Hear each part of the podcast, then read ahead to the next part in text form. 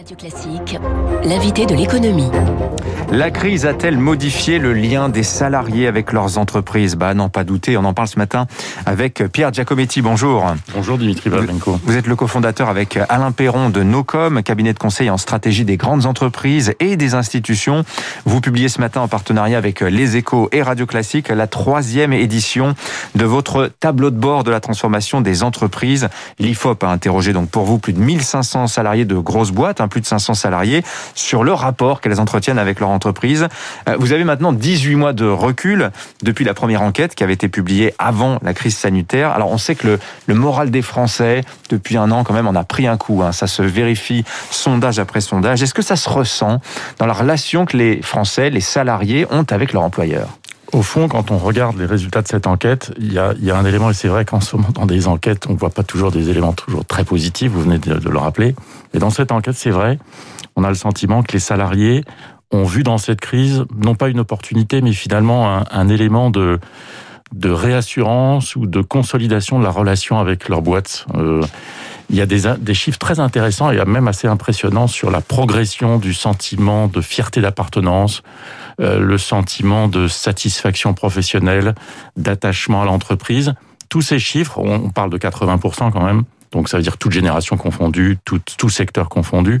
On a l'impression que la, la, crise a joué un rôle de renforcement du, de la relation, de l'engagement mmh. et de la motivation des salariés à l'égard de l'entreprise. On a même le sentiment qu'il y a une prise de conscience, et on sait qu'un certain nombre de secteurs économiques ont été en première ligne dans cette crise, et on a le sentiment que une forte majorité de salariés, en progression, vous l'avez dit par rapport à la précédente enquête, reconnaissent plus nettement aujourd'hui le rôle de leur entreprise au sein de la société. Et ça, c'est un élément que beaucoup de chefs d'entreprise doivent probablement avoir encore un peu plus en tête aujourd'hui. Euh, finalement, le, le trésor de guerre, entre guillemets, que représente la population salariée pour des entreprises, c'est un trésor de guerre capable de mieux parler de l'entreprise, de la défendre en situation de crise, de la défendre en situation de difficulté. Et c'est un petit peu tout le sujet qui nous occupe chez nos coms depuis des années. C'est de faire prendre conscience que, euh, au fond, les premiers ambassadeurs, les premiers défenseurs de l'entreprise, mmh. ce sont souvent les équipes euh, et les collaborateurs dans une entreprise. Voilà, 80% des salariés qui disent ma boîte, c'est mon encre, ça a été un élément de protection, d'intégration. faut élargir un petit peu le tableau quand même, Pierre Giacometti, pour comprendre déjà, savoir que la France, c'est un pays de salariés, 9 actifs sur 10 sont salariés. C'était moins vrai hein, il n'y a pas si longtemps que ça, il y a dans les années 50, hein, vous aviez à peu près un actif sur deux qui n'était pas salarié. Ça n'est plus vrai aujourd'hui. Euh, et puis il y a quand même le contexte particulier de la crise sanitaire, l'intervention massive des pouvoirs publics. Ils plébiscitent dans cette enquête euh, les répondants la sécurité de l'emploi, la rémunération. Et ça, on peut dire que l'action de l'État, à travers l'activité partielle, à travers euh, euh, l'activité, euh, l'APLD, le mécanisme d'APLD, les PGE, etc., a été décisif aussi dans le soutien aux entreprises. Pierre Giacometti. Tout, alors, c'est vrai que tous ces éléments-là sont, sont très positifs et confirment ce que je disais précédemment, mais il y a quand même quelques, quelques points, quelques points d'interrogation, quelques questions qui sont posées euh, depuis maintenant un peu plus d'un an. Euh, on, on, reconnaît une majorité de salariés, en tout cas, reconnaissent les efforts de l'entreprise dans sa capacité d'adaptation, d'organisation, de protection sanitaire des salariés.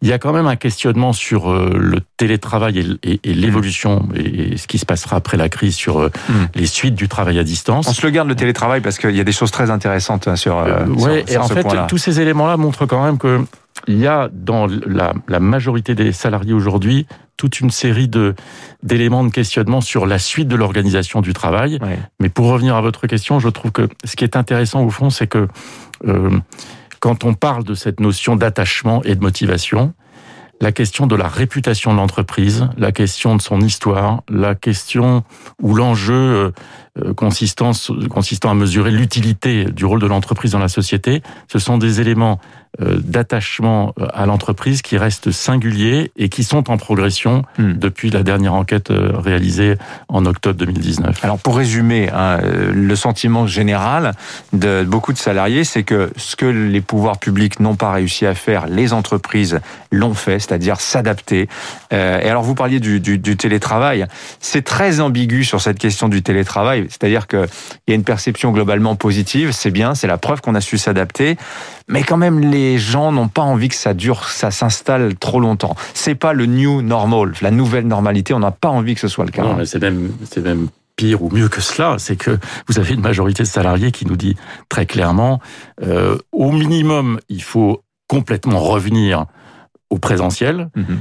et au moins et au minimum, une majorité d'entre eux nous disent, il faut trouver un point d'équilibre, mais en, en aucun cas en rester là. Donc ça, c'est quand même le signe que ce qui a été touché pendant cette période, indépendamment des très bons indicateurs de relation et de motivation, ce qui a été touché, c'est quand même euh, le risque d'isolement, euh, l'affaiblissement du lien. Une majorité de salariés reconnaît euh, qu'effectivement, il y a une question qui est posée sur euh, euh, le risque d'isolement. D'ailleurs, c'est intéressant de voir que c'est souvent les jeunes générations qui sont les plus euh, touchées par ce, ce sentiment de risque d'isolement. Euh, les entreprises qui travaillent dans le secteur des services, des salariés qui ont des responsabilités managériales, sentiment d'isolement, d'isolement plus fort que la moyenne. C'est Donc compliqué ça veut de dire que tous ces hein. éléments ont quand même perturbé beaucoup Ouais. de choses. Et il y a quand même un enjeu majeur sur l'après-crise dans la capacité des dirigeants d'entreprise à euh, essayer de revenir progressivement à une Ouais. situation de relation plus normale, c'est-à-dire grâce à la présence. Mais c'est vrai que, enfin, sans faire la leçon à personne, mais les décisions prises par certaines boîtes, je pense à PSA par exemple, qui décrète trois jours de télétravail minimum pour ses cadres de manière euh, définitive, hein, c'est quand même des. Il y a le risque de que ce soit perçu comme quelque chose de, de violent. On pense à Google qui dit à ses salariés si vous souhaitez rester chez vous à vie, on vous en laisse la possibilité. Enfin voilà. Euh, et ce facteur aussi intéressant, c'est que vous dites dans cette enquête, Pierre, euh, d'un côté, la crise a révélé un niveau d'attachement élevé des salariés à leur entreprise, même un attachement renforcé. Mais il y a beaucoup de salariés qui maintenant, alors qu'on parle beaucoup de chômage, qu'on parle beaucoup de persistance de la crise, disent j'aimerais bien changer de boîte, je me lance. Il y a beaucoup de démissions volontaires en ce moment, Pierre Giacometti. Comment vous interprétez ces signes divergents? En fait, euh, on parlait de, perturbations généralisées pendant toute cette période sur toute une série de, sujets de no- notre vie et sur la relation au travail. C'est vrai que c'est très frappant de voir près d'un salarié sur deux euh, affirme dans cette enquête être prêt à changer de vie professionnelle, pas simplement de changer d'entreprise. Euh, c'est je parlais tout à l'heure des jeunes générations, c'est particulièrement le cas dans les jeunes générations de salariés.